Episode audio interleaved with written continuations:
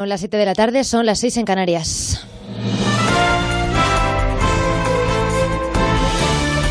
Noticias en Onda Cero.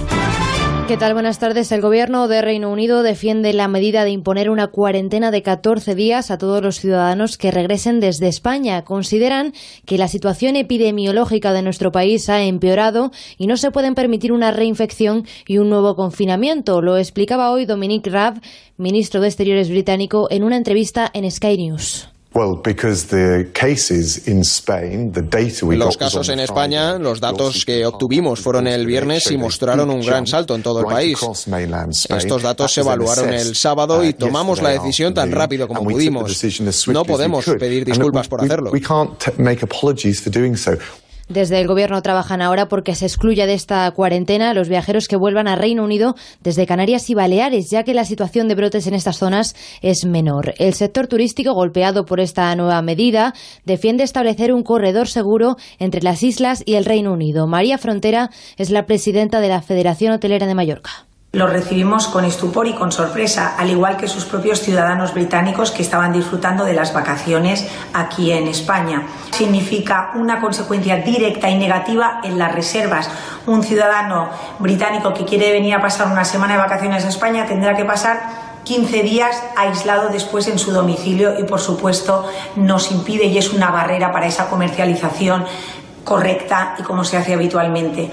Cataluña, una de las zonas más afectadas por los brotes, ha comunicado en los datos de hoy 886 nuevos casos en las últimas 24 horas, ningún fallecimiento, pero 57 nuevos ingresos en unidades de cuidados intensivos. La mayoría de estos nuevos casos se concentran en el área metropolitana de Barcelona y en el centro de la ciudad, donde continúan en pie las restricciones para frenar la transmisión comunitaria, aunque la Generalitat se ha abierto a relajar las restricciones al sector de la cultura y a los gimnasios ante las peticiones de los alcaldes el vicepresidente catalán, Pere Aragonés, defiende que viajar a Cataluña es seguro.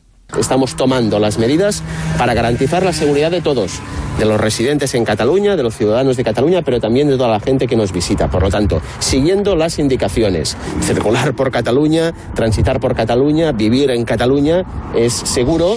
También hoy 82 nuevos positivos en Navarra tras practicarles una prueba PCR y cinco nuevos brotes en Pamplona y su comarca, todos ellos relacionados con ocio o con reuniones familiares, entre ellos la boda de Tudela que originó un nuevo brote. Les contamos también que la Junta de Galicia ha dado por extinguidos los incendios de Berín y Viana de Bolo, en Orense, que llevaban activos todo el fin de semana. Unos incendios que el subdelegado del Gobierno en Orense calificaba este sábado como intencionados. Yo creo que, que estos incendios son provocados. Llevamos una semana en el entorno de Monterrey con, con muchos incendios de este tipo y además por los mismos, más o menos, en las mismas zonas donde eh, años anteriores, incluso el anterior, se provocan estos incendios y yo creo que, que hay que intensificar la vigilancia en esta zona muchísimo más.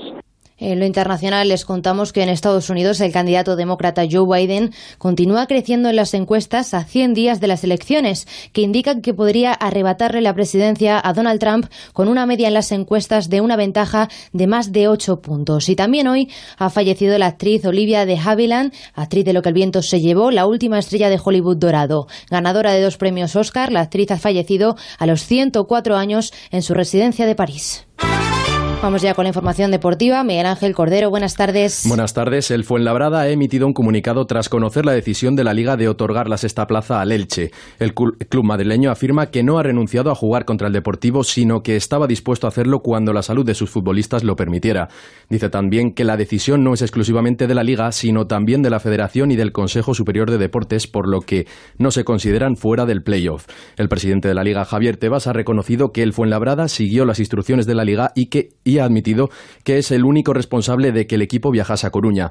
Y hoy se juega la ronda final del playoff de ascenso a segunda. El Barcelona B se mide al Sabadell y el Castellón al Cornellá. Los ganadores serán automáticamente equipos de segunda división la próxima temporada. Pues por ahora eso es todo. Más noticias a las 8, las 7 en Canarias y siempre en nuestra página web onda